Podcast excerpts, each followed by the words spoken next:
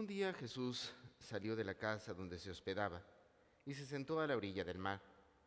Se reunió en torno suyo tanta gente que él se vio obligado a subir a una barca, donde se sentó mientras la gente permanecía en la orilla.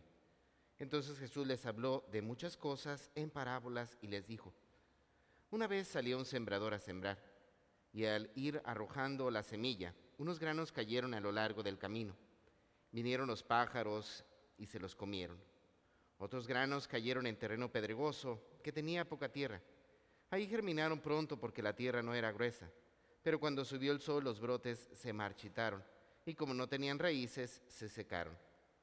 Otros cayeron entre espinos, y cuando los espinos crecieron, sofocaron las plantitas. Otros granos cayeron en tierra buena y dieron fruto, unos ciento por uno, otros sesenta, otros treinta. El que tenga oídos, que oiga. Continuamos en el éxodo del pueblo de Israel. Recordarán ustedes la experiencia tan significativa que vivió el pueblo de Israel cuando ayer recordábamos cómo Dios les permitió pasar por el Mar Rojo, abrió el mar para que pudieran este, escapar de los egipcios. Pero bueno, en medio de esta expresión del poder, es bastante consternante cómo prácticamente acaban de experimentar una de las manifestaciones más grandes del poder de Dios y ya están desconfiando de Él. ¿A qué me refiero? Bueno, pues ahora comienzan a renegar porque tienen hambre, ¿verdad? Qué curioso, o sea, acaban de ver lo, de lo que es capaz hacer Dios y ahora están dudando de que Dios verdaderamente pueda sacarlos, pueda liberarlos. Ahora comienzan, no, pues allá mínimo teníamos cebollas para comer, ¿verdad? Mínimo había algo para que nosotros pudiéramos saciar nuestra hambre. De tal manera que pierden de vista que Dios está al pendiente de nosotros. Por una realidad, una afirmación que recordemos Cristo fue su máxima revelación para el ser humano, que es precisamente el hecho de que Dios es nuestro Padre. Seamos conscientes, hermanos, pero ¿qué padre va a dejar que sus hijos este, prácticamente perezcan de hambre? Pues nadie, yo creo que ni el más malo, ¿no? A lo menos creo que todos en nuestro corazón podremos pasar por dificultades, por problemas, pero es una realidad esencial para la vida del hombre, ¿no? El hecho de pensar de que este, tenemos que cubrir mínimo esa necesidad. Por ello, hermanos, seamos conscientes, Dios está al pendiente de todas nuestras necesidades. Simplemente es necesario que aprendamos a descubrir que en la vida, pues también habrá dificultades, habrá problemas, ¿no? Hay un dicho que versa, Dios aprieta pero no ahorca, ¿verdad?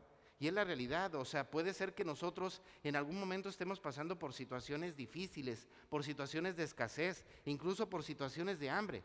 Pero esto no quiere decir que Dios se olvide de nosotros en ningún momento sino que son realidades de la vida, pero incluso en medio de estas realidades torcidas de la vida, Dios está al pendiente de las necesidades de cada uno de nosotros. ¿Por qué? Porque somos sus hijos. Sin embargo, hermanos, tenemos que reconocer que el problema que manifiesta en día con día, en este caso el pueblo de Israel, pues es la falta de fe, ¿verdad? El confiar en esa realidad en Dios, que a pesar de las dificultades nunca nos deja solos, ¿verdad? Y algo esencial para que la fe crezca, pues es dejar que ésta germine, que ésta dé frutos, ¿verdad? Escuchamos el día de hoy esta parábola tan conocida por nosotros de cómo sale el sembrador a sembrar. Claramente es una parábola que Cristo mismo explica y nos dice que el sembrador es Cristo y la semilla es la palabra de Dios.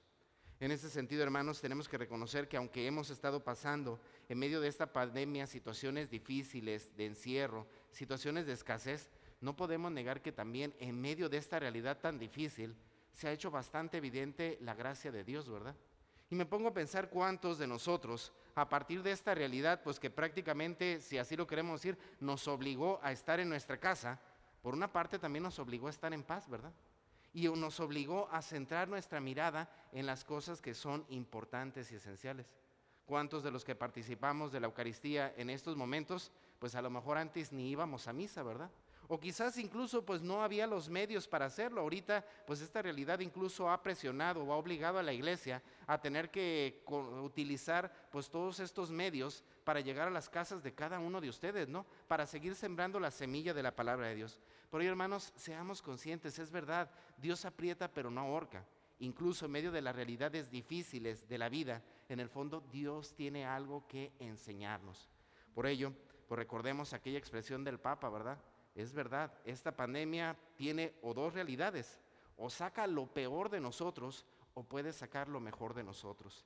Y en este sentido, decía él también eh, en este mismo ámbito, que eh, la peor desgracia de esta pandemia es de que nosotros no saquemos nada bueno de ella. Bueno, hermanos, pues pidamos a Dios de manera especial en este día que nos ayude a acrecentar nuestra fe. En la vida de nosotros como cristianos, algo inseparable de ella siempre será la cruz. Habrá problemas, habrá dificultades, pero no perdamos de vista. Dios aprieta, pero no ahorca. ¿Por qué? Porque Dios no nos puede dejar solos por una simple y sencilla realidad, que somos sus hijos y que Padre no hará hasta lo imposible para que sus hijos tengan lo que necesitan para vivir.